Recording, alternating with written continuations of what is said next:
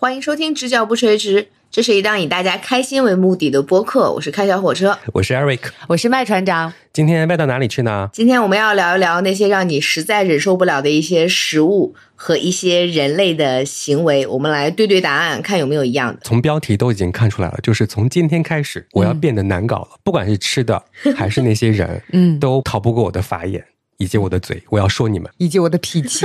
对。但是在今天节目开始之前，我要吐槽一下我们的听众朋友以及我的搭档们。好的，我的笔记本里面的第一条就是：你们知道这个话题一出，群友们都在聊什么吗？什么？猪肚鸡。哦，OK，然后呢？开始，开始。天哪，就是猪肚鸡这个话题就结不了了，是不是？我们在那个相亲交友那一集里面就说到了一个抠门的人。嗯，然后点了一个猪肚鸡的锅底，嗯，然后只想吃里面的几块肉，然后呢就想让对方吃饱。结果呢，麦船长就跟我说猪肚鸡很好吃啊，在录制的当下就说猪肚鸡，猪肚鸡。咱们的听众朋友在群里也一直为猪肚鸡声援，对你们都不抓重点的。然后直到今天咱们话题放出来之后，嗯，他们在群里又聊起了猪肚鸡，就说猪肚鸡很好吃。你们就是要故意气我，那怎么办呢？那咱们就开始吐槽吧。从轻柔一点的开始好吗？我们从吃的这个地方先入手试试看。哦，这种轻柔，好的。对，其实关于吃的呢，我没有特别多的要求。那这期还怎么录呀？我对于吃的要求就是不吃水煮的牛肉以及折耳根，这是我目前两个是接受不了的食物。嗯，第一接受不了的就是折耳根，第二接受不了的才是水煮的牛肉。折耳根不分做法，所有都不行，对吧？因为我就吃过你拌的呀。那我拌的就是天下第一好吃的了，那就没有办法了，其他的人也吃不了折耳根。哦、那个完蛋了，吃不了了。我的忌口就是这个。其实，在平常去吃饭的时候，一些服务员他们会问说有什么忌口嘛？我就比较害怕听到这一点。嗯，因为别人的忌口真的太多了。嗯，如果别人忌口多，我就会不舒服。他现在已经到人类行为这里了。对我，我跟你说这个话题是抛不开的，嗯，永远跟人类行为相关的。你俩听听看，接下来这个是属于吃的还是人类行为？好吗？好，切西瓜的刀，请不要用来切别的。我二姑切完蒜，同一把刀切了西瓜，那个西瓜它永恒带着蒜的味道。嗯，我特别怕这件事情，从小，然后我就回家跟我妈妈讲，我说能不能有一把只切西瓜的刀？我妈说你太苛刻了，这把刀可以 都切水果。然后其他的的就是水果刀。嗯，我到现在给自己就是强硬了一个习惯，是我们家有一把刀，它只切西瓜，其他水果刀还是其他的。我发现西瓜太容易被沾染味道了。嗯，刚刚切完橙子，你再去切西瓜，西瓜依旧会被沾染味道。它没法避免的事情，是因为它自己，也不是因为我。是，所以就是你们家切西瓜那个刀，就冬天是不用的。谁？我不管，我一年四季都要吃它。哇，你们家伙食挺好啊，我已经三年没有买过西瓜了，更别说有一个切西瓜的刀了。嗯，不过你说的这个事情，我完全可以理解。嗯，小时候真的吃到过葱味儿的西瓜，然后我不知道为什么有些刀上它会产生铁锈的味道，然后那个西瓜它就会有铁锈的味道，你一点办法都没有，因为小时候不是你做主，你只能选择。姑姑切好了你就吃，嗯，然后我就会跑去跟他要个勺，我会把表面避开掉。如果我奶奶看见就会说，浪费东西啊，你个小妮子，就是这种。哎，我其实小时候也为了规避这一点，我会看第一刀切的是哪儿。哦，对，你比我聪明。就先切的那几块在哪儿放着，我就避开那几块。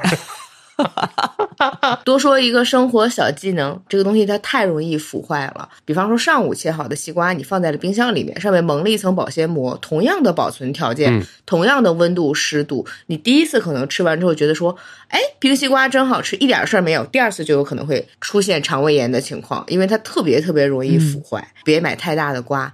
除非你人多，嗯、这样子会安全一点。对，这也是我近几年不买西瓜的一个原因，因为太大了。嗯而我又放不下另外一半儿，然后每次都给自己撑个肚儿圆，肚儿圆，唱童谣呢你？就你想想看，我买一个西瓜回来，自己只能用勺子吃一半儿，对，然后那一半吃完之后，另外一半你放到冰箱里头，到了晚上睡觉前就是，嗯，放过夜可能就不新鲜了，对，然后我要把它吃掉，然后哇，那天撑了就睡不着。本单身人士的解决方法是买果切。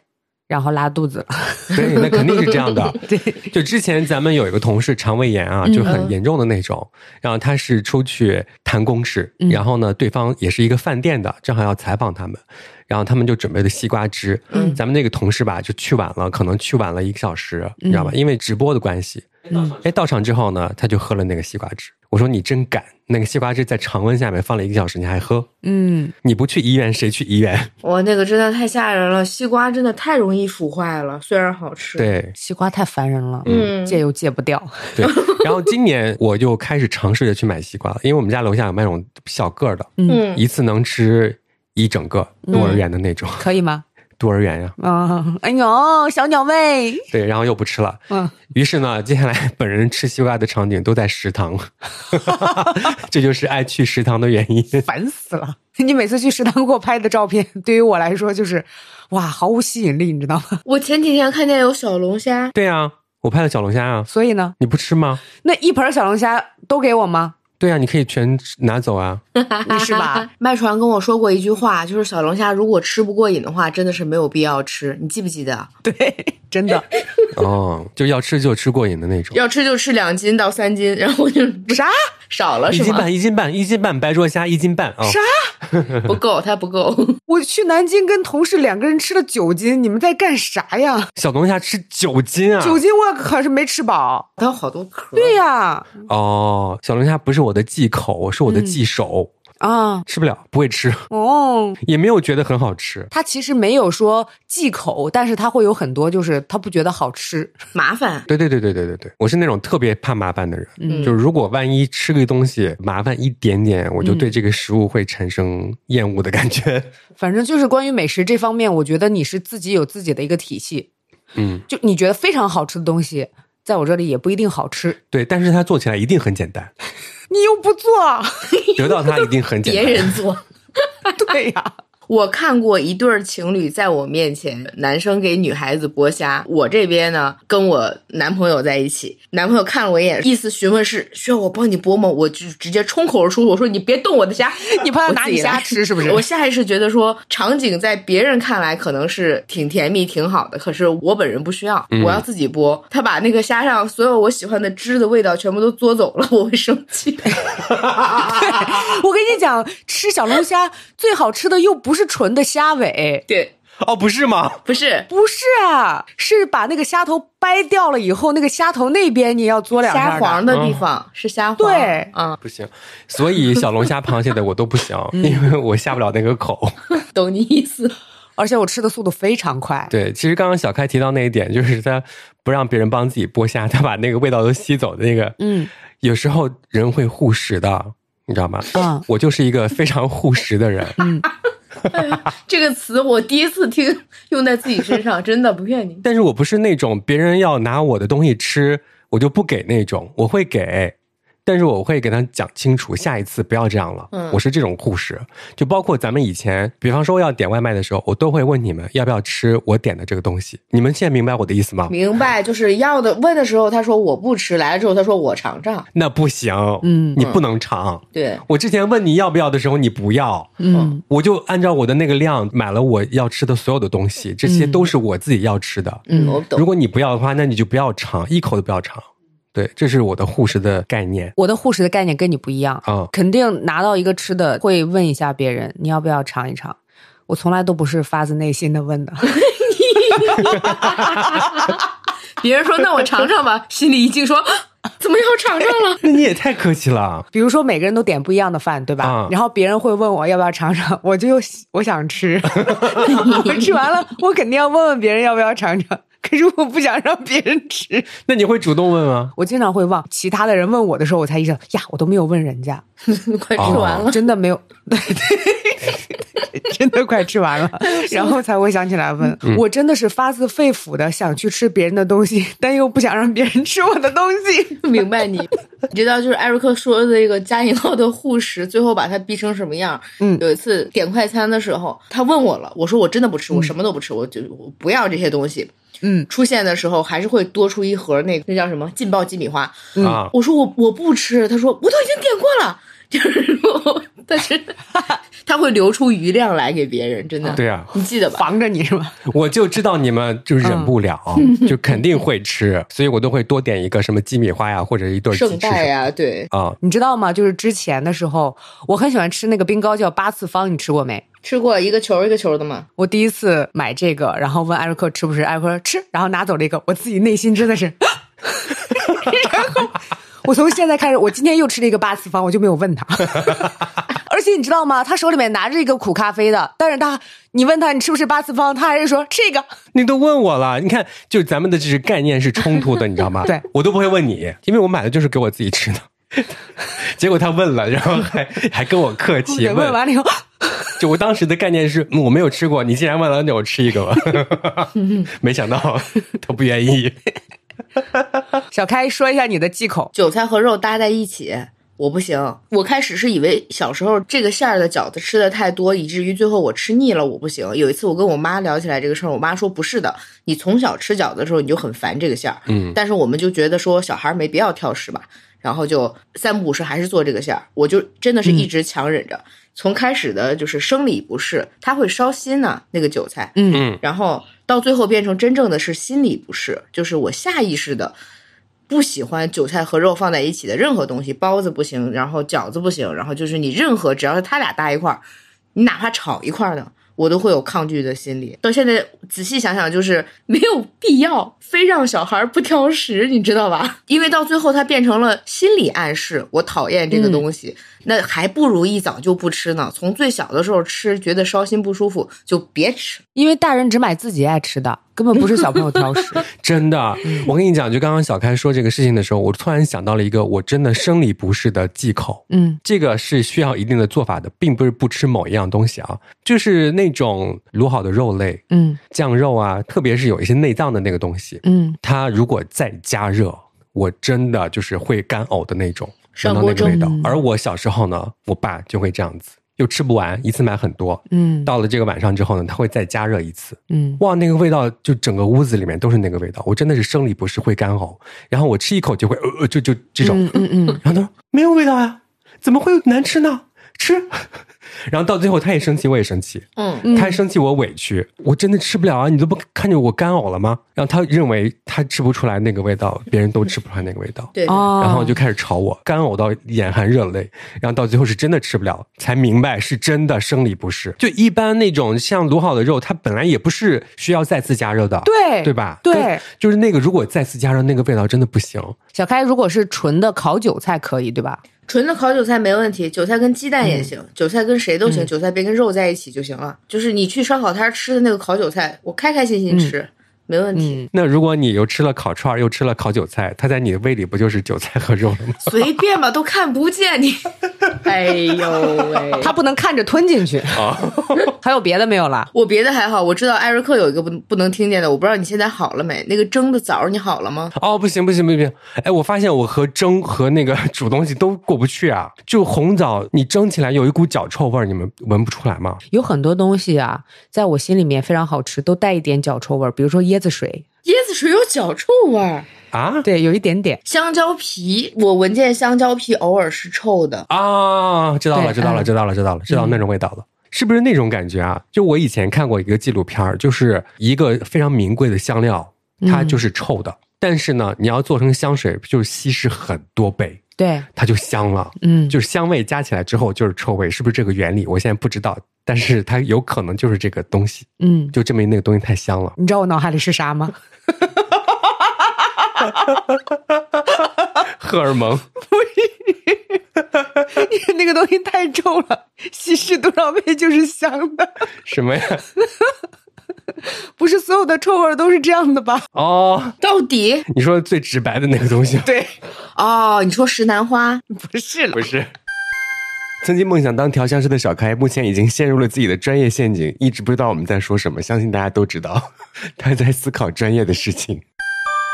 银朵吧，是那个意思吗？我说的是，它足够浓郁就是的味道，它足够稀释就是茉莉花。嗯、哦，就是是不是艾瑞克说的那个意思？对对对对对对对对对对。有一些人晕那个白花哈，什么茉莉花，什么晚香玉，什么那些。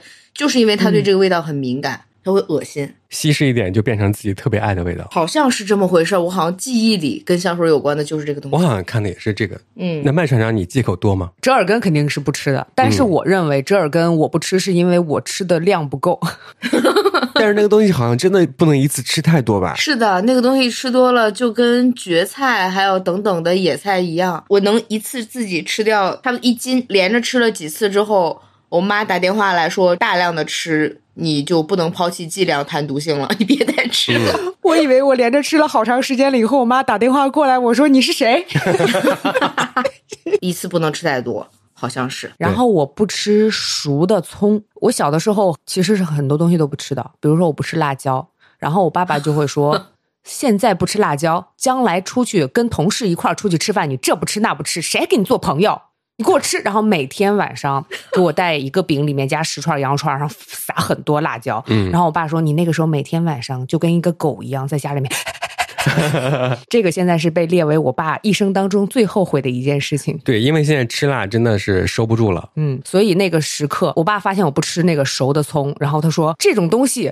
哪个菜里面没有？这不吃那不吃，将来跟同事一块儿出去，你不吃熟葱，大家都看不起你，给我吃，我不信你能吐，我就吐了。我爸说：“哦，那看来是真不吃，那要不以后别吃。”天哪，谁去吃这种东西啊？我有一次还让他专门吃熟的葱。，对，是大盘鸡，然后那个大盘鸡就是会放很多的那个葱段儿，所以腌制出来那个大盘鸡就很香。入味了之后就特别好吃啊，啊它就没有葱的味道了呀。然后我就让他吃，他郑重的跟我说：“艾瑞克，你知不知道我不吃熟的葱？那是我唯一不吃的熟的大葱，就啊小葱都没事。当然，我小的时候有一段时间发现有一些菜呀、没葱还不行。嗯，比如说蛋炒饭，可是我不是不喜欢吃葱嘛，我就跟妈妈说：“妈妈，我不喜欢蛋炒饭里面放葱。”妈妈说：“好的，孩子，那妈妈下一次就不给你放葱了。”然后炒完了蛋炒饭，我说：“妈妈，今天的蛋炒饭不好吃，所以我就挨了一顿揍。” 有葱味儿的不要吃到葱的蛋炒饭就是很好吃。哎呦，我笑死！我有一个表弟是这样的，他从小是葱姜蒜都不吃，会生理不适的那种。嗯，因为小时候家里人也很像你家里人训你那样子，嗯就开始让他看不到这个葱姜蒜。嗯，比方说用葱姜水，他也生理不适，哦，那甚至就变成一种过敏反应。嗯。但他后来就工作也是要吃那种工作餐的，我不知道是怎么度过的。对啊，我爸就会说他，嗯，将来跟同事一起出去吃饭，你葱姜蒜都不吃，让同事怎么吃饭？那你在那儿挑就行了。但是还是有那个味道，我都不知道是怎么度过的。就不知道他怎么活下来，对天哪，真的很难生存。而我和麦船长相反，我不嗯吃生的葱。你忘了吗？就是咱们作为漂亮孩儿、漂亮妮儿，不吃葱，热干面不要葱。对啊，哎，我有一个小葱特别好吃的吃法，香葱那个东西，当它是整根的时候，你涮辣汤的火锅，它会非常的好吃。哦，哎，说到这个忌口，嗯，有时候咱们自己忌口就行了，嗯对吧？哪怕聚在一起吃饭的时候，我不吃那个，他不吃这个，就大家点菜的时候商量好就可以了。嗯但是接下来又要说到人的关系，因为有些人他要忌口，他又懒，他要别人给他带饭。就想起来有个朋友，你知道吗？我们只不过要去买一个饼夹菜而已，嗯，他这个也不要，那个也不要，就是要求可多了。对，然后到最后，我跟他讲说：“那你自己去买吧。”真的，我接受不了这种要求多的点菜方式。嗯，我们吃过一顿那样的饭，我不知道你俩还记不记得。他接受不了香菜，可能是因为他当时的另一半，哦，已经不能放葱了，又不让放香菜，我出来干嘛？你男朋友不让你吃，而你本来其实吃。闹得全桌人都不能吃，我当时心说：天哪，我难以接受。他每一个菜里面都不让放香菜，就等于说大家吃的都不开心，对，就很生气。就是被别人影响了。有时候被人影响真的是你自己可能不知道。之前好像跟小开探讨过，我说小开，你千万不要再听别人说他不弄这个不弄那个了，因为你特别容易受影响。我就说他嗯，有一段时间他不吃这个了，我说怎么回事啊？后来发现好像在哪儿有一个朋友他就不吃这个，就是影响到他了。他自己没有意识，不知道为什么。后来发现，慢慢还是能吃的，嗯，不是因为男朋友吧？肯定不是。哦，好，吓我一跳。我也有过这样的情况，他不吃这个不吃那个，我就呀，我得模仿一下，好像很特别的那种感觉。哦，有吗没有。关于吃的这方面，当然吃的越多越好。咱仨有一个共同的朋友，他不能吃黄豆芽，啊，他是一个非常可爱的人，所以他的处理方式就是一盆毛血旺点上来放在这儿，用哀求的眼光看着我说：“你能不能先别翻？”我说：“什么意思？”他说你如果就是这样轻轻一翻，黄豆芽铺底嘛，嗯，它就会被掀上来，我就会难受。我能不能先夹走肉？我说你随便。对，像这种就是大家都可以接受的。我虽然不吃某个东西，但是我不强迫别人。对，我现在怎么说的有点心虚啊？我强迫过你们吗？没有没有，你有过那种你觉得，比方说什么东西好吃，我不吃，你说吃，还很多见，我 应该是。就其实咱们忌口还是比较少的，对吧？然后接下来就说人了，接下来呢就是让大家变得都龟毛、都难搞，然后生活就会更美好的一些案例了。好的 就首先呢，我要说一说我前一段发的一个微博，我要宣布啊，从今天开始我要黑化了，嗯反应很迅速，讲话很难听。如果你不舒服，请大家自查自纠，肯定是你的原因。就说了这么一个话，嗯然后被一些朋友转发，就是啊，我天呐，我要向他学习。但我觉得反应很迅速这件事情不是自己能决定的吧？我所说的反应迅速，就是以前我可能会忍了，但是现在我一句话都不忍，嗯，我就树立一个难搞的形象，然后生活很美好，更加开心一点点，一点点吧。在任何事情上都会很开心。那你最近有一些实力吗？有，就在我发了这个微博的第二天就发生了。嗯，就是咱们有一些同事啊，他真的话多。就比如说我们呃要开一个会，就每一个负责人要做一个 PPT，嗯咱们呢就有个同事说，哇，看大家做 PPT 都没有经验，因为咱们这个场地不行，投影特别的暗，嗯不明亮，所以要用那个反差比较大的色彩来呈现这个 PPT。比方说艾瑞克的 PPT 就是那种纯白的感觉，看不清。嗯我当时就想说，我靠，你不应该抱怨投影仪吗？为什么要说我呢？把它转移到人会不会做 PPT 上面。我说看不清是你的原因，因为我就在他后面，你知道吗？我就是第一个上去讲的那个人嘛。我就说，各位同事，大家下午好，我是艾瑞克，我很会做 PPT，而且非常有审美。嗯，如果看不懂，请自查自纠。接下来开始我的演讲。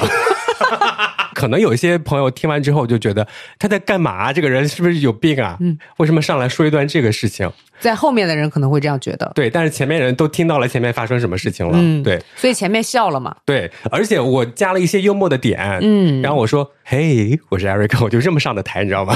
我只听到了这一句。上去之后说：“我非常会做 PPT，而且很有审美，请大家学习。” 那我知道接下来我讲 PPT 的时候要怎么说了。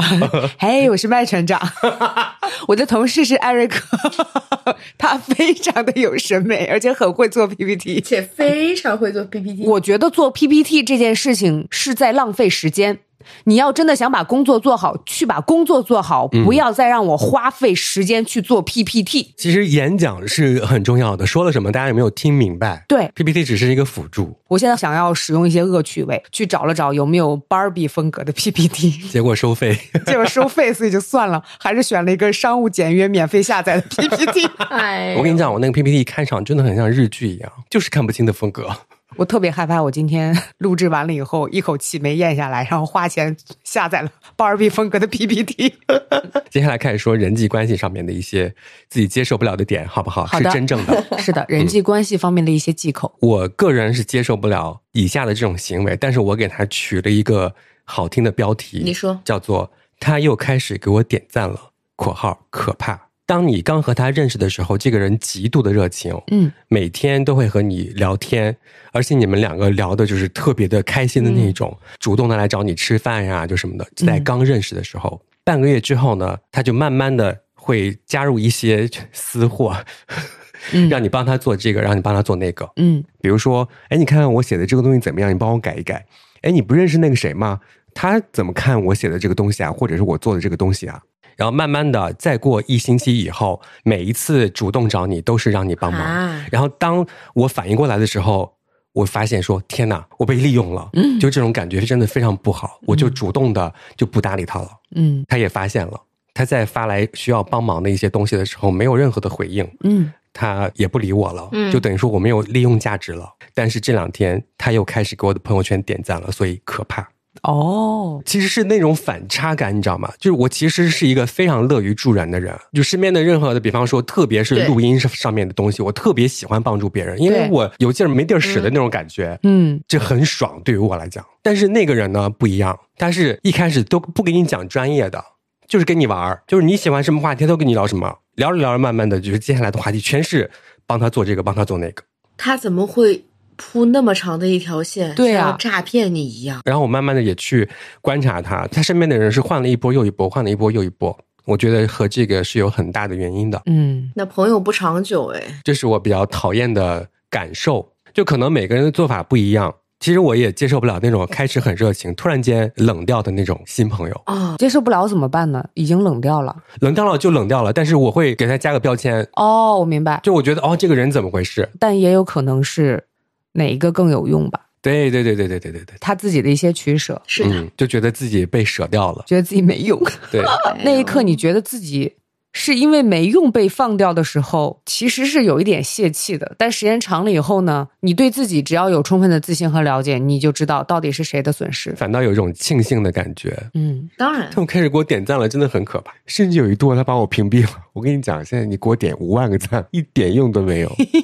我有一个就是到现在其实没有办法迈过去的一个，我觉得是我自己的问题，嗯，就是很讨厌别人不回微信。这不是你的问题，我也讨厌别人不回微信。我讨厌别人不回微信，讨厌到就是我可以不跟你做朋友，嗯严重到这种程度。我有朋友，他真的就是不爱回微信。后来我几乎不给他发微信，有事儿打电话，哦，然后打电话会打很久，可是只要发微信就不回。然后又过一段时间，他会跟我发微信，我就会立刻回。几次以后我就很生气，我就觉得为什么永远都是我在回你的微信？嗯后来我就采取了一个措施，就是如果你上一次没有回我的微信，你下次再给我发微信，我也不回。你拍我也没用。他喜欢发完微信啊，他还拍拍你，他还可能会听播客。我说的就是你啊。在私聊里还要拍一拍吗？对他跟你说一串话，说完一串话拍拍你，拍拍拍，示弱。拍啥玩意儿拍？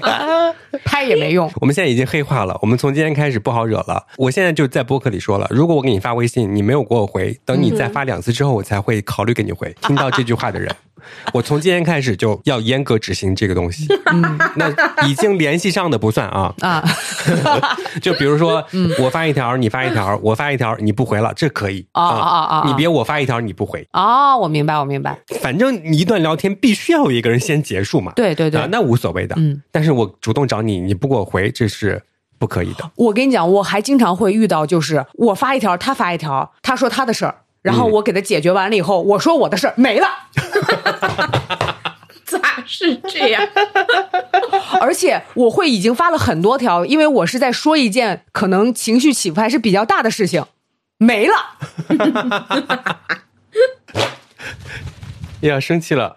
我诚恳的说一句，有些人他真的会忘记，但是忘了之后你得有个解释。对，我朋友前一天傍晚跟我说的事情，我就是在忙，嗯，然后就忘了。我是第二天中午爬过去道的歉，我以为我回了，可能是有某一个是叫信任值还是什么，比方说你们俩没有及时回微信，绝对上升不到说是不是看见了不想理我。啊，反倒是我会故意不回一些人的微信。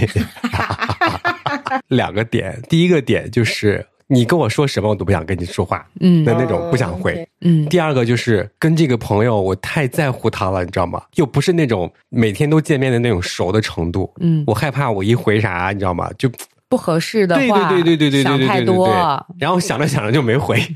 你的那些就后来慢慢不联系的那个朋友，是不是就是被你这样搞丢的？你再看看聊天记录，有可能有时候是因为自己太小心。对，嗯新交的朋友会是这样的啊对对会有对对对那一刻，小开转发咱们话题微博的那句话，我就非常的认可，我觉得非常的暖心。嗯我说别人不行，但你可以。啊，就包括咱们说的不回微信这件事情，你在我这儿是拥有特权的，这种特殊的爱是别人没有办法去比拟的。别人都不行，但是你们都可以，但也别得寸进尺，那不一定，差不多就行了啊。你这样给我很大的压力。艾瑞克今天跟我说的是，我看到小开发的那个别人都不行，但是你可以，我就想到了，别人在我面前声音都不能大，但是你可以。你可以吼聋我。然后我说，我已经声音很小了。我在别人面前声音都很大，就专门在你面前声音小了的。你看，就是互相的，别人都不行，但是你可以，你知道吧？嗯，听众说麦纯现在好温柔，这是双向的爱呀，对吧？而且我真的是有话直说的那种，我我也接受不了那种一直憋着，嗯就不解决这个事情，然后在那边生闷气，到最后弄得两个人都不知道发生了什么。嗯对。对然后包括今天我们，我也跟麦船长说，你们俩快吵死我了，你们俩声音小点。他今天在吵我的时候，他对我说：“你们两个就是不知道用心听我说话。”我说：“小开又不在这，你为啥要说你们两个？”然后他说：“上一次我只说你的时候，你说你为啥不说小开？” 然后你就是想挑我的毛病。笑死人了！小开有没有人际关系里面不能接受的事情？我非常讨厌别人对我的生活指手画脚，在我跟你关系没有那么好的时候，哪怕你给出合理化意见，我也会有一点向后躲，说怎么关你什么事儿啊？哦，对我特别怕这种人。其实有些事儿不关他的事儿，不熟悉的人过度的关心，对，没有边界感。他为啥有那么多莫名其妙的意见？我真的是不理解。我不知道当爹当惯了吧？您是要和我做朋友吗？您越界了，请注意您的身份，少爷。你咋会背呀、烦死！那如果从今天开始咱们黑化了，咱们难搞的时候，你应该怎么应对呢？我就要立一个你不要给我提任何建议的人设。嗯，是啊，我是觉得关你屁事很好用。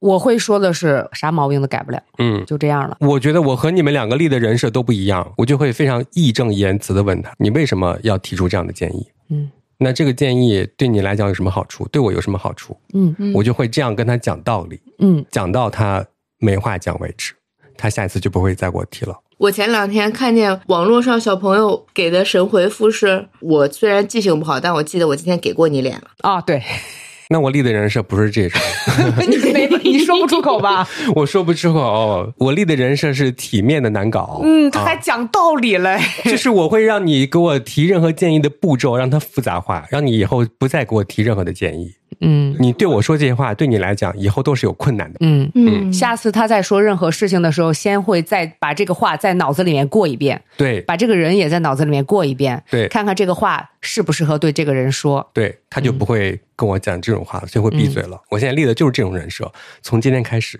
要从今天，从这会儿吗我就跟咱们的播客的听众朋友说，我已经开始了。我被人教过说，当就是这种爱指手画脚的人跟你聊天的时候，你就直接问他然后呢，然后他就会给你解释，然后你就还说你说然后呢，然后他就会这有什么好然后的？他再解释，你就一直问他然后呢，问到他自动闭嘴，他下回再也不会给你讲这个。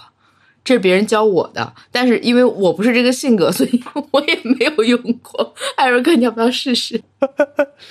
这是一个好办法。我只能打哈哈。他说不了，然后呢，只能说啥东西什么。嗯，哎，其实这和大家以前立的人设是有一定关系的。就比如说小开，他一直是一个老好人呐、嗯，嗯，他如果突然间立这个人设，可能我担心有点立不住大家会觉得你是当天心情不好是吗？啊。对，而我呢，就是以前是发过大脾气的，嗯，我是一个啥人设呀？你也是一个就不太反抗的。是吗？怎么说呢？不掷地有声，气的不严重，别人不会认真的那种感觉。所以还是嗓门小，我觉得。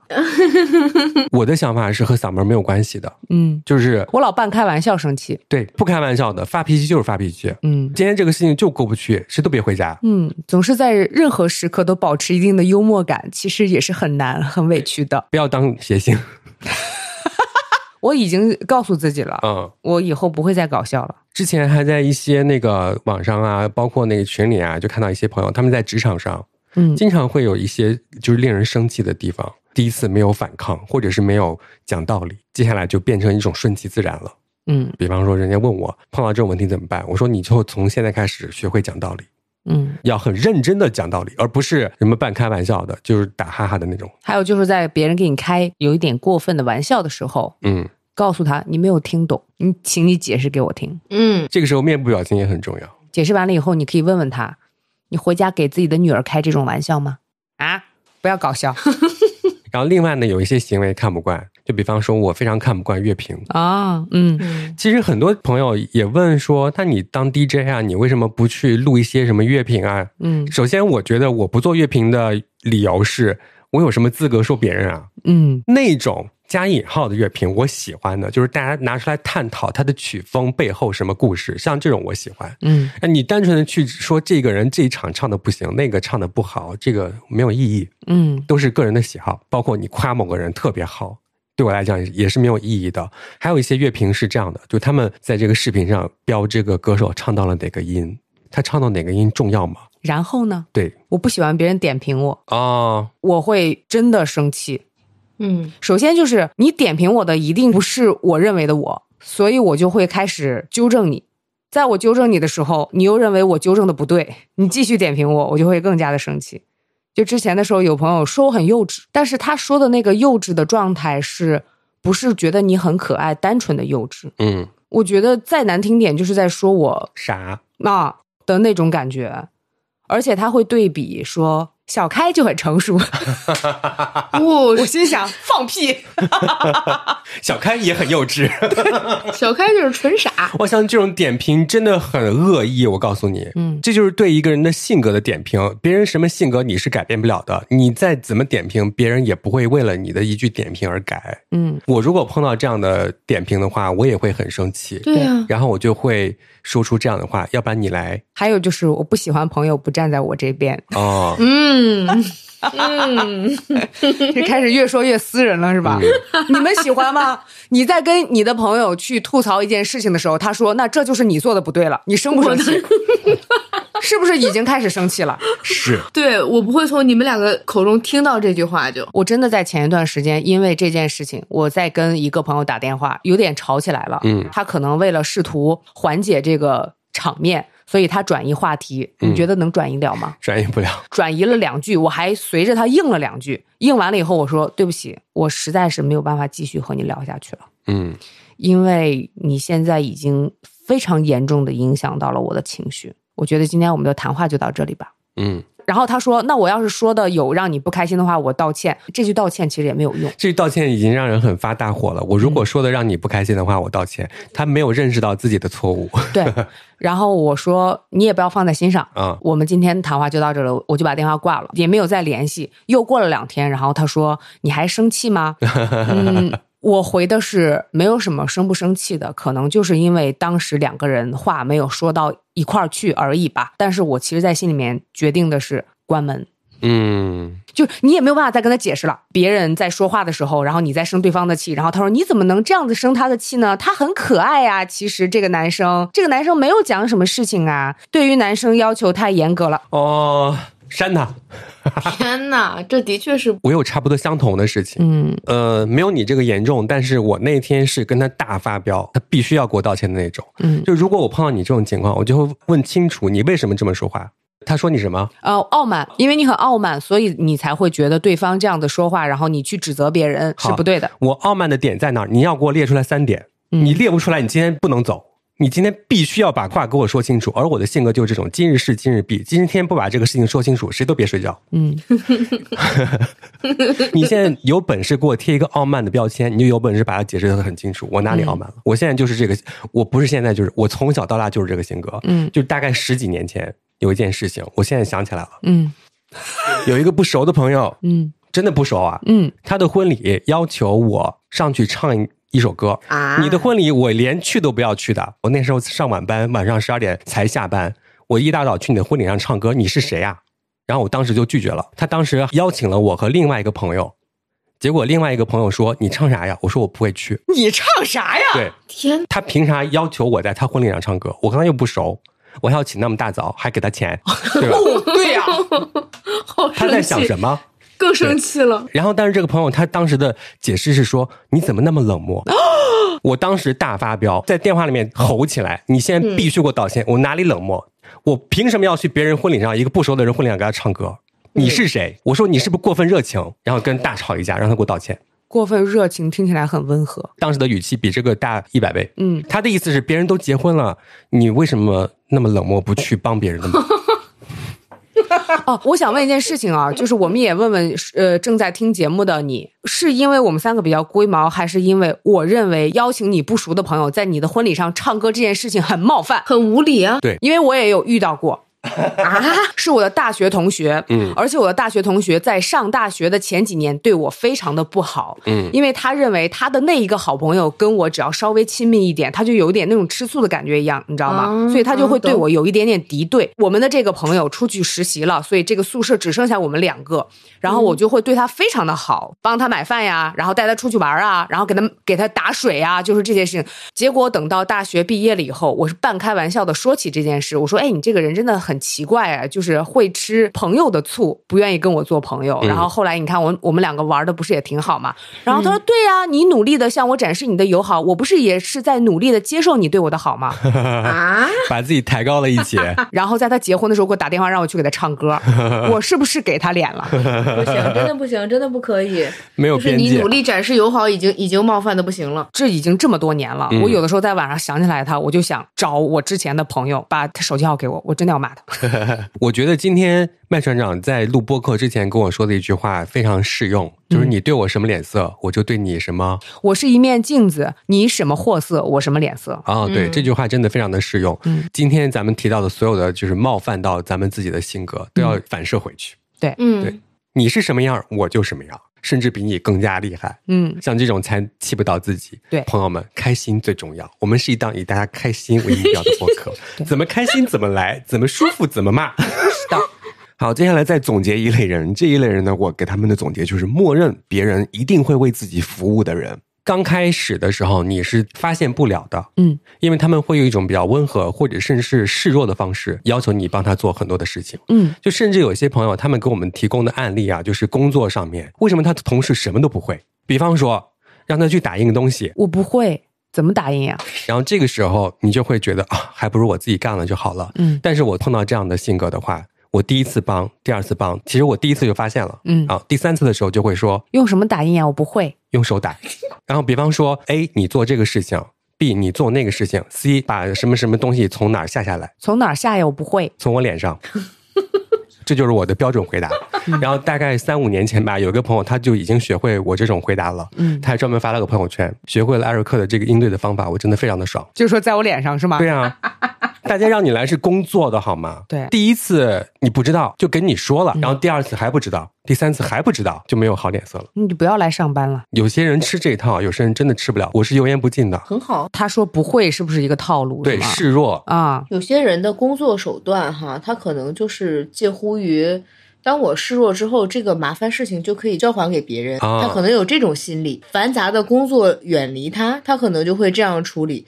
那些真的不会的人，你一次不会，第二次不就学会了吗？对，真的是有可能是一种套路。找到工作的成本特别高，嗯，是的，他希望久而久之，大家就是这种活儿就不会再找他了，是吧？啊，对对对。而我的做法就是，你必须做完，就找你。好，我们生完气了。应对方法，大家也不知道会不会和我一样，像我们三个人当中的任何一个人，反正我是已经黑化了，从头到尾。好，接下来呢，听听咱们听众朋友的留言。我们有请 Vesper，呃，其实我是想吐槽一下我这些年受过的气和装过的孙子。就是我是企业里做财务的，但是我以我七年的工作经验来看，我就是感觉他们都是一副死气沉沉，然后爱答不理的样子。昨天我又去了一趟，我进去那个办公室有六个人坐在那里，然后敲门之后我说：“请问哪位是李老师？”然后他们六个人没有一个人抬头理我，我就想说可能大家忙，然后我就等了一等，我又问了一遍，还是没有人理我。我当时我那个火，我真的我有点就想骂人了。后来有一个人懒洋洋的说：“你要干嘛？”哦，对，当时我真的是我说了我要干，说哦，你先去四幺零再回来。然后我从四幺零回来了之后，然后我又又把东西递给那个后面的女的，她就是眼睛也不抬，头也不转，然后就也不跟你搭话，就是把文件拿过去，然后敲敲敲。我们就像傻子一样站在他们的桌子旁边，你知道吧？其实我我本身不是做这个的工作的，是帮我们同事，因为他们不在上海。我出了那个办公室的门，我就开始发语音破口大骂这些人，就我实在是忍不了了，我就开始跟他们吐槽。然后他们说是这样的，每次打电话都是这样子爱答不理的，然后挂电话还特别快。嗯，我的工作经验以来只碰到过一个很积极的这种人，剩下其他的全部是是这种你要求着他、捧着他，然后还对你态度特别不好。那个是刚参加工作的吧？对，那个就是三十多岁，看着挺年轻的。主要是你们真的都在忙，或者都在打电话呀，什么忙工作什么，我觉得我我等一等也 OK。全部坐在那儿，没有人回应。然后也我也没看出来他们有多忙，就都是很木讷的在那里。我也不知道是难道是 他们工作太累了吗？就不管你是上什么班，最起码人类的礼节你应该有吧？有一个人问：“请问李老师在这个屋吗？”你回答一下又能怎样？对，主要是那个人他在，你知道吗？后来他还是坐在第一排的，你知道吗？啊，那你没有上去就是拍他的脸说喊你呢，没听见呢 啊？但是，但是我又得就是压着火嘛，不然就怕将来找茬啊什么的。对，要不然也办不成事儿。对对对，我希望你今天讲完了以后，嗯，深夜的时候睡不着，不要再想这件事情了，因为我曾经有过很多次在深夜想到类似的事情，然后就起失眠了。主要他们很统一，就是没有一个人理我，我觉得也是。服了，就是挺奇葩的。对，就如果有这种工作的朋友，你们可以自查自纠一下。好的，接下来有请紫梅。我是遇到一个情况，就是坐高铁、坐飞机遇到那种没有边界感的人。就举一个例子，就是我之前坐高铁，然后旁边正好是一位大叔，我坐过去的时候，他就开始类似打量吧，然后看了一会儿，就开始问说你是从哪儿来的？然后我回应了一下，然后呢，他又接着继续说你要去哪儿？然后我可能也回应了，但我记不太清。之后他又会问。呃，你现在是做什么工作的？那个时候就开始有点烦了。我我跟他说了，我是一个码农。他听了之后，他问：“那你一个月拿多少钱呀？”然后到这个时候，我就开始觉得我可能给他脸了。对对，然后我就没有回复，戴上口罩，然后搁那儿休息。然后他又开始自己猜，他说：“呃，在上海的话，一万、两万还几万？”然后那个时候我就已经很烦了。我我不知道他有没有看我。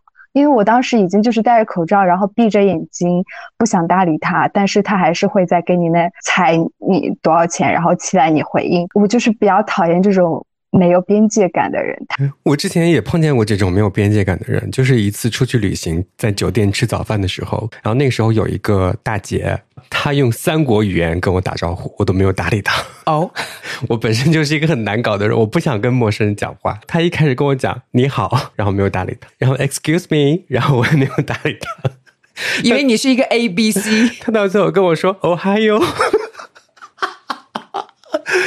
啊！他问了三四遍了，到最后我说：“啊，你好。”原来是第一个选项啊！对，他说：“你为什么不跟我讲话？”我说：“刚刚没有听见而已。”啊，有什么事吗？就想跟我闲聊，你知道吗？然后我就说：“我还有别的事情要忙。”呃，我想讲一个我的一个。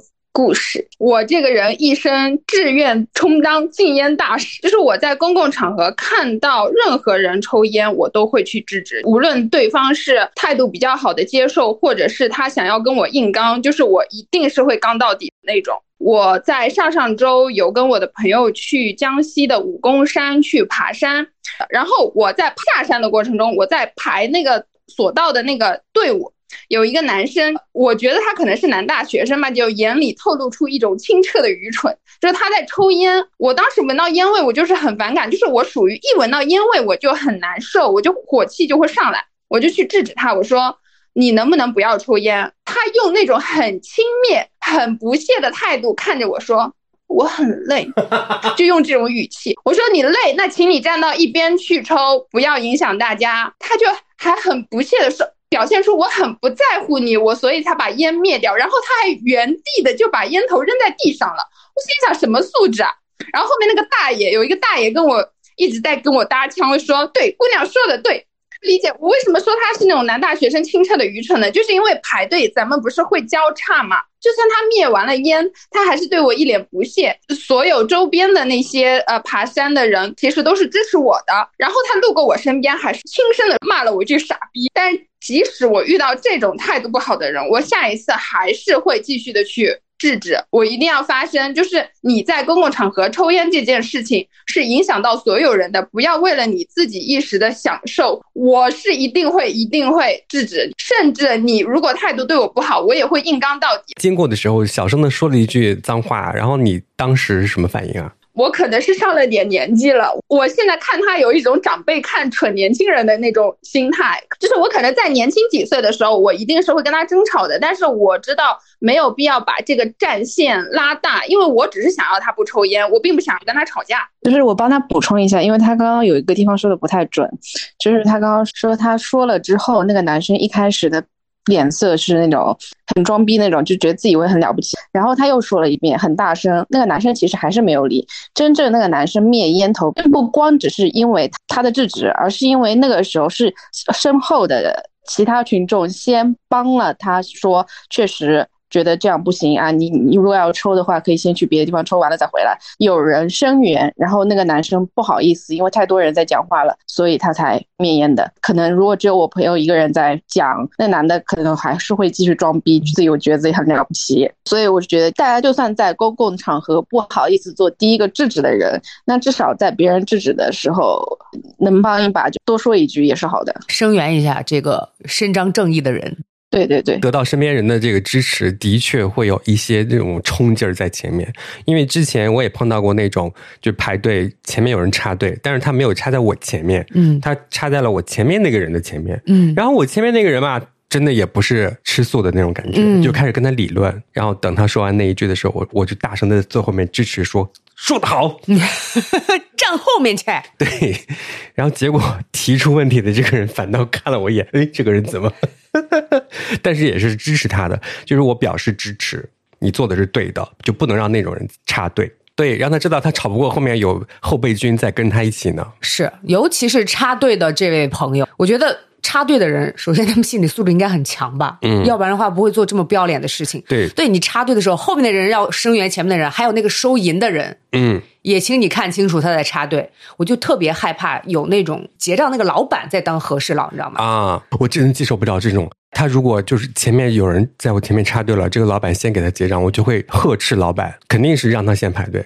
就是你说起来的时候，我已经生气了，因为我家楼下老板就是有的时候会这样。他说，他就拿了一个口香糖，嗯，插到你前面结账，他就说你让他先结，他就一个口香糖，那不行，凭什么？那你愿意了吗？因为都认识，插队的那个吧，也是半生不熟的那种，老板吧，也是天天就是见面的就是那种楼下的便利店老板呢。嗯，哎，可以迂回一下，就不用很严厉的跟他交流，你就用别的方法。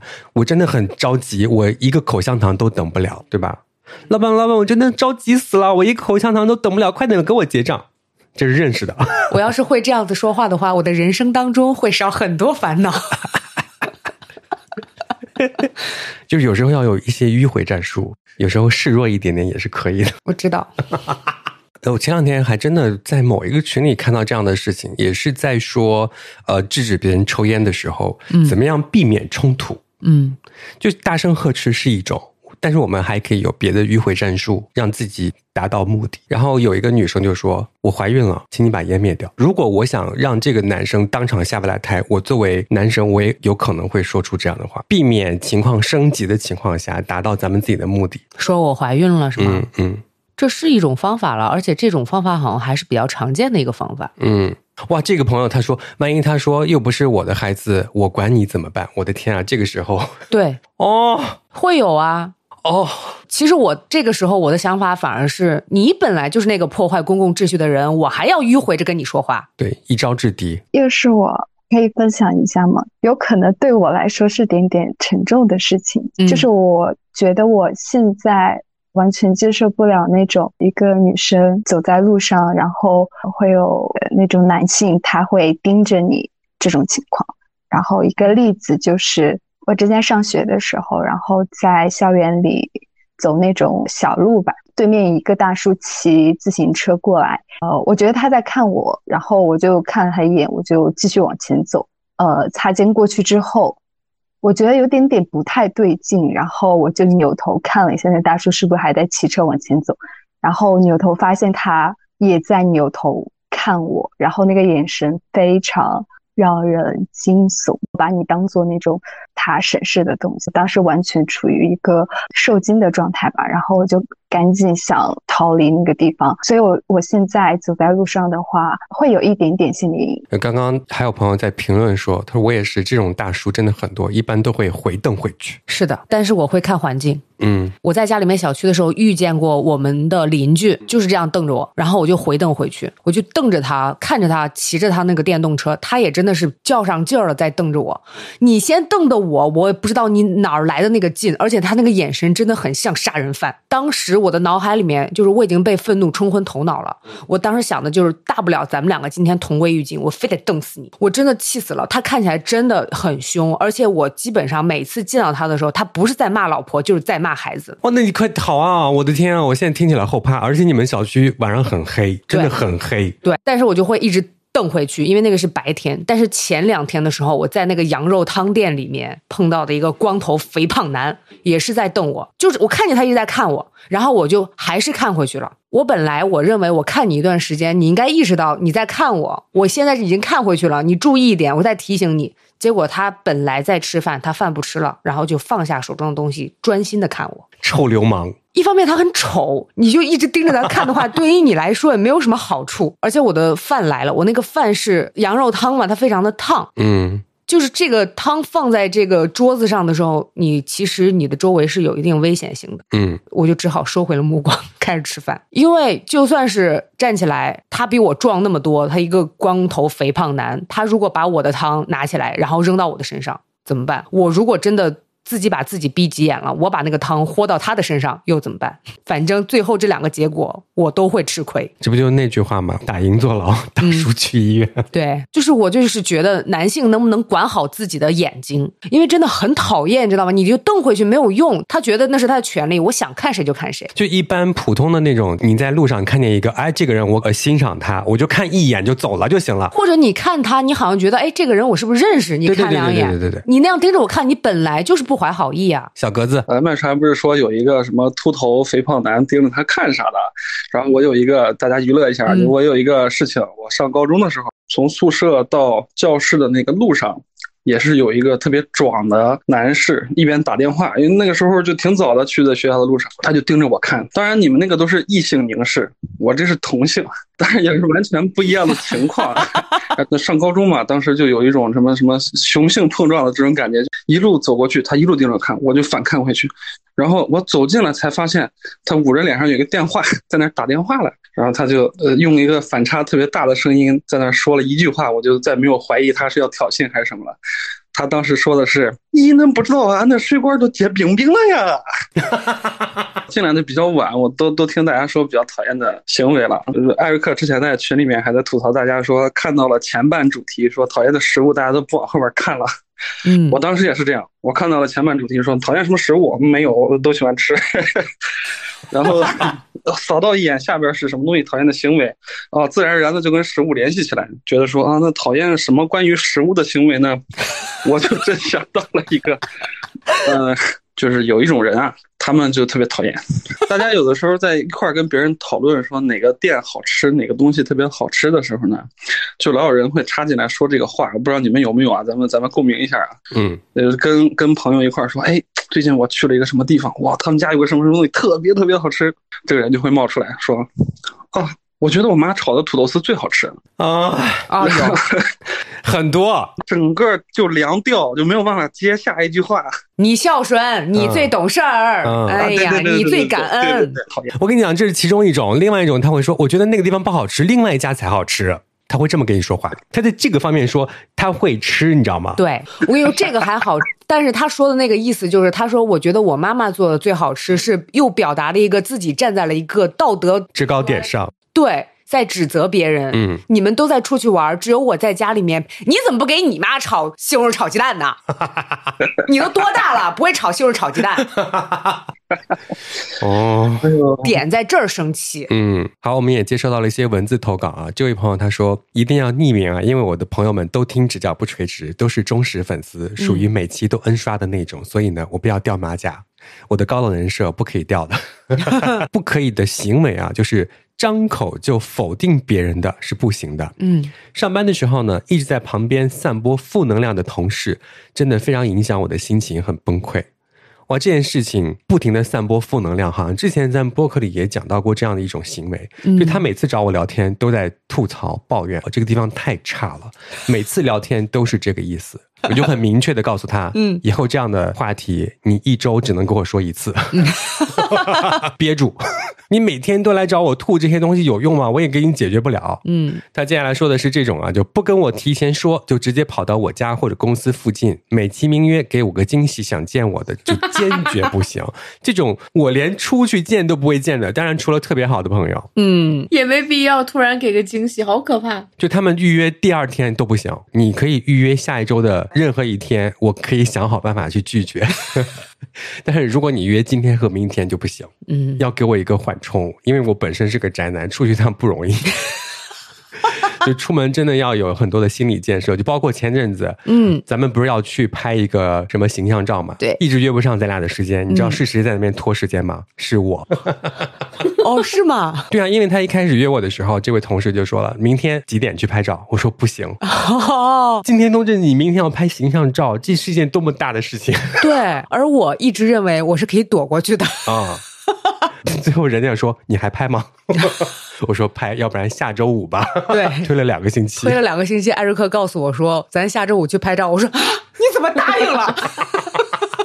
然后他很委屈说你还不满意？好，他说你们一定要好好加油，给我们带来快乐的同时，也每天开心。他还说如果选中的话，不晓得我那些憨憨姐妹们能不能听出来是我？应该还好，因为你说的这个是大部分人都讨厌的事情吧。接下来这位朋友呢，他的投稿啊，不吃的食物呢是芹菜。他说小时候呢见过邻居去洗这个芹菜，闻到这个菜的味道就觉得不好吃，一股回荡在脑子里那种古怪的味道再也没有忘记过。嗯，他说对人的忍耐底线就是最近摸掉我底线的是一个说话说不清楚，而且语速超级超级快的大姐。每次打电话呢都不等我把话说完，他就呜哇呜哇的说一堆，重点是没有层次，最关键的是没有回应我的问题。就当然啊，我也有个超能力，就是自动屏蔽掉无意义的对话。等他讲完之后，我再问我的问题。我就曾经见识过那种，他叽里哇啦十分钟，我插不上嘴。好好的和他聊天的时候，你要有反馈嘛？嗯，你的反馈就全当没听到的。我觉得他只需要一个释放的通道而已，恰好碰到了我这个通道。嗯，我真的有朋友就是会疯狂输出啊，他好像听不到你在打断他。是的，咱们讲的是不是一个人呢？来，三二一。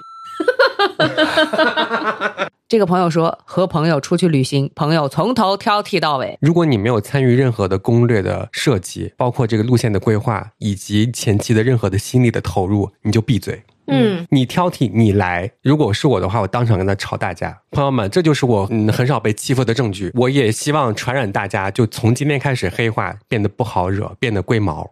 但是也可能会没朋友。不会。如果这个攻略是我来做的话，我才可以挑剔啊！对对对，我挑剔我自己的工作。这个时候你还得安慰我，你都安排的这么棒了，你这个人不要吹毛求疵好不好？如果是我的话，我根本不知道去哪儿。对，这应该写到法律里面。我也参与过这样的一个旅行，嗯，就我们去一个地方玩之后，回来之后去过哪儿我都不知道，嗯，整场好几天我都是懵的，嗯，就他已经规划的就是细致到这种程度，看完之后我去过哪儿我完全不知道。自己不去做攻略了解这个地方的话，我本身就会不知道。对对对，真的。所以我们的建议是，像这种旅行攻略，还得大家都参与。对，我也没有指责对方，回来之后去过哪儿，我记不得。我希望两个人出去玩的时候，也要互相鼓励着说，已经很不错了，这样才会更开心。对对对。前一段时间的时候，不是刚好跟朋友一起去了那个环球影城嘛？其实中间会有一些插曲。对，但是我们会说，你看，今天我们完成了这个、这个、这个和这个这几件事情，可都是要排队超过六十分钟的。我们很快就玩完了。嗯，今天咱就已经赢了。接下来不管发生什么事情，咱们今天就是领先的。很好，真的很好，真的很就一定要这样讲。有朋友讲的是两个人做一样的工作，工作量是固定的数量。但是另外一个人就一直偷懒跟耍滑，又很会跟领导跟前说自己到底有多辛苦，然后实际上他完成的量顶多是个五分之一，所以每次跟他搭班就真的是又累又生气。领导还觉得说都是那偷懒耍滑的人一个人做了，自己去跟领导说那我要换一个搭档，领导觉得说你这个人怎么挑三拣四的呀？你那个搭档还不够好吗？好气啊！哇好气啊血压上来了真的是偷奸耍滑。这个人，嗯他把所有的力气都用在跟领导说话上面了。邀功，全用在小心眼上面了。如果我是他的搭档，这个工作咱们完成不了，你也没有任何的什么成果去跟领导面前邀功，你做多少我做多少，我就会是这样的。特别是工作搭档上面啊，有话一定要说。对，自己独自做了五分之四，一不公平，二你委屈了自己，嗯，三就是对方他也有可能也感觉不到自己只做了五分之一，但是你每次都做五分之四耶，是吗？嗯，可能搁我，我就会在下一次的时候搜证，然后告诉领导说：“你看，我需要换搭档的原因，你要还觉得我挑三拣四，那我只能认为你偏心啊。我的解决方法就是看着你干活儿，做一半儿之后，我就看他把另外一半做完，做不完就不交。我真的会这样啊。我觉得这件事情领导真的也很重要。嗯你嗯，既然都已经做到这个位置了，你最好是有点这个头脑。我说真的，因为我之前的时候有遇到过这种不公平，但是领导刚好是艾瑞克，然后他就会立刻看出来到底谁干活谁没干活，然后就 去炒那个不干活的。我记得好清楚，特别解气。对呀、这些活到底谁能干谁不能干，领导肯定自己知道的，对他知道是谁在示弱，嗯，也知道 是谁在耍滑。对。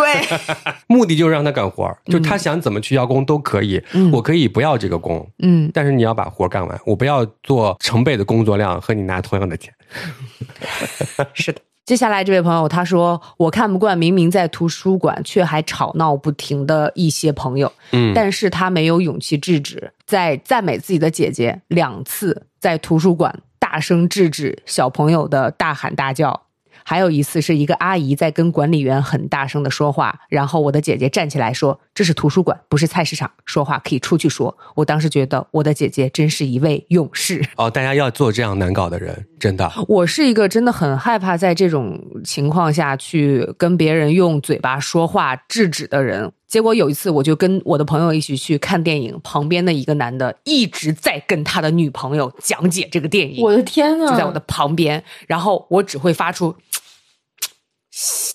这样的声，然后我的朋友实在受不了了，隔过我对那个人说：“你好，别说了，行吗？”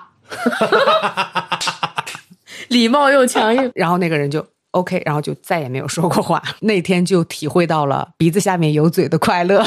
对呀、这位朋友讲的是我讨厌盲目自信的反驳性人格，跟这种人说话就是非常的不舒服。我说每一句，他但凡开始接话，第一句就一定是先对我之前说的那些话进行否定，就是因为这些人的存在，大大的加深了我对于社交的厌恶。真的这种人身边有很多，到最后会有一些不自洽。嗯，对，为了反驳而反驳呗。那你反驳我，那我也反驳你啊！我真的是这种啊！你们碰到这种会怎么做停止再跟他说话。啊？为了否定而否定，我也让他说出个所以然来啊！行吧，你说不是，为什么不是呢？你给我讲讲。说不出来不许走。对啊，你要说不出来你就不许走，你要说出来了我就会说不是。艾瑞克聚集了好多人都没有走，我曾经拍过一个开箱的视频，放到网上了。然后那个人就说：“你运镜应该怎样怎样怎样。” 我说：“你怎么不拍一个？”他就破防了，在下面破口大骂。这就破防了。对，然后过了两天之后呢，我又想起来这回事了。我就想，哎，你这个人很奇怪啊，你再来教我运镜干嘛？我就退出来，换个别个号，就要找到你，看你到底拍不拍这样的东西。嗯，他的运镜烂的呀！我当时很想给他留言说，去教他怎么样运镜。不要再暴露自己另外一个号了。行了，接下来的这位朋友，他说忌口的东西是丝瓜。打死都张不开嘴的那种，还有我妈妈的语音轰炸，每条六十秒我都直接忽略，第一条没听完，第二条就发，你怎么不回答我问题的那种。首先，我们来先来说一下丝瓜这件事情。其实我不爱吃丝瓜，嗯但是从小我的爸爸妈妈都告诉我一件事情：吃丝瓜长头发。于是 你们懂的，这是啥科学依据吗？没有，就是想让我吃丝瓜。哦，我上了大学以后，还在每天强迫自己去食堂点那个丝瓜吃，食材呢又不是很新鲜。你知道那个丝瓜有多老了吗？嗯，已经可以刷碗了。我还每天都坚持吃，直到后来我发现我的头发没有任何的进展。不是应该放弃长头发这件事儿吗？出生就那么多，他也不会因为吃什么就变得更茂密。我就不知道为什么，就听起来很合理。因为押韵吧。因为带一个丝吗？我不知道。哇，有个朋友他这个投稿真的，出去玩不叫我的好朋友，好朋友出去玩不叫我这个事情，我可以理解，你只能理解，你有啥办法呢？哎啊，艾瑞克，因为他们知道我不去。对，但是如果你是那种很喜欢出去的，但是他们不叫你，不跟他们做朋友。你看这就是他的解决方法。嗯我的解决方法就是问为什么不叫我？我不行。你有印象吗？就是有一次我们两个去吃了一个西餐厅，我们两个是真的笃定不带你，因为我们两个当时的措辞都已经设计过的。大概是我们要去吃一个网红餐厅，你要吃吗？他听到这句话就已经恼了，整体的话术是我们要去一个网红餐厅吃牛肉，很远很远 让你舒适的同时，也让你不会去。嗯。哦，还有个朋友他说的啊很讨厌指责型人格的人，嗯就之前很受影响，一直会被指责的那种。后来呢，接触到新的圈子之后，就发现大家说的话都是赞扬型的。现在也有很努力的改变自己，不想活成自己讨厌的样子。向我学习好不好？嗯谁指责我，我就会马上指责回去的，真的。马上拉住他，问他为什么，说三点：不说出来不许走。我不仅爱哭，还可爱，还难搞。柔情似水，且热情似火。对啊，你指责我一个试试，记住我这个性格，记住我的嘴脸，他下一次就不敢了。嗯，哦，有个朋友他说讨厌被怼，自己嘴笨不会说话。哦，哦，一定要和我做朋友。我们微博有一个置顶的叫做“不若回复”，嗯，投稿到里面去，然后让大家帮你回复。哦，说到这件事情，我突然想起来了，嗯因为前两天的时候和我的那个大学老师又一起去吃饭了嘛，突然开始讨论吵架这件事情。嗯，我在跟他讲我的一些故事的时候，过了两天，突然给我说。我这两天想起来你给我讲那些事情，我又气得睡不着觉。他下次要敢再这么说你，你把电话给我，我 我去骂他。然后他就给我打来了吵架的重点，我给大家来在这里念一下啊。好的，好，从今天开始，咱们好好学习吵架的技能。让我们欢迎老师。吵架的逻辑就是不说事实，事实只有一个，就是你生气了，所以不需要对话，不用带脑子和耳朵，不需要考虑周围有没有人，也不用考虑他在做什么，有什么反应。我们汉语里形容骂人有一个词叫做破口大骂，说明吵架的核心就是带嘴就行。然后规定动作有二：一张大嘴，二大点声，不需要内容，只需要发泄，什么过瘾说什么，骂完就离开现场。这个课件已经发给大家了，大家回去好好的消化学习一下，好不好？哦我是另外一种，回来我总结总结。咱们如果再聊起这个事情的时候，把我的课件发出来啊，就是两位教授来 PK。我其实今天在课堂上已经讲了很多重点了吧，朋友们。做一下笔记，写到我们的下面的那个评论里面，好不好？其实这位老师讲的内容呢，我有一点非常的认可。吵架就是要吵架的，你不要跟他讲任何的道理。对，没有理也要吵出一种有理的姿态。嗯，更何况咱们通常都是有理的人。嗯对，但是这个时候千万不要跟对方讲道理，因为讲不通。他就是因为不讲道理才会有这样的事情发生嘛。你不要回答他问你的问题。对，只管输出，他接受不了，然后让他自查自纠，嗯不解释就直接把问题推给对方。那我们就一直说，看谁先听。对，对方本来就不讲理的人，他有可能会被你逼崩溃，嗯然后他就开始乱阵脚，这样子就会输。咱们所有的课件啊，都是交给那些老实人。艾瑞克怎么会有人在下面留言说：“哎，我就是那个不负责的人呢 咱们就是交给老实人，像咱们这种本来就不会吵架的人啊，要怎么样黑化，要怎么样从今天开始武装自己，然后变成一个特别难搞的人。那平常就难搞的人，你们就算了。？”对，听到了没有？所以今天这一期不老实的人不许听。快来留言说，我就是那个不老实的人。怎么聊到最后又是吵架？越来越傻。哎呀，好好笑。其实我现在吵架就越来越不生气的那种吵架，嗯我的目的就是让对方生气，我为什么要气自己呢？当然了，也希望大家可以非常的顺心，无架可吵，好不好？对，多听听我们节目，笑口常开。我怎么会说出这种话？对，过得开心比啥都强。节目也做了二十多期了，嗯，听众朋友，如果你们有什么问题想问我们的话啊，嗯可以微博私信啊，或者是发邮件给我们。我们的微博叫做“直角不垂直我们的邮件叫做 no no angle at outlook dot com。如果我们收集的够多的话，我们就会出一期直角不垂直 Q&A。那今天就这样吧”，，拜拜。拜再见。今天录的真长，今天剪辑量真的很大。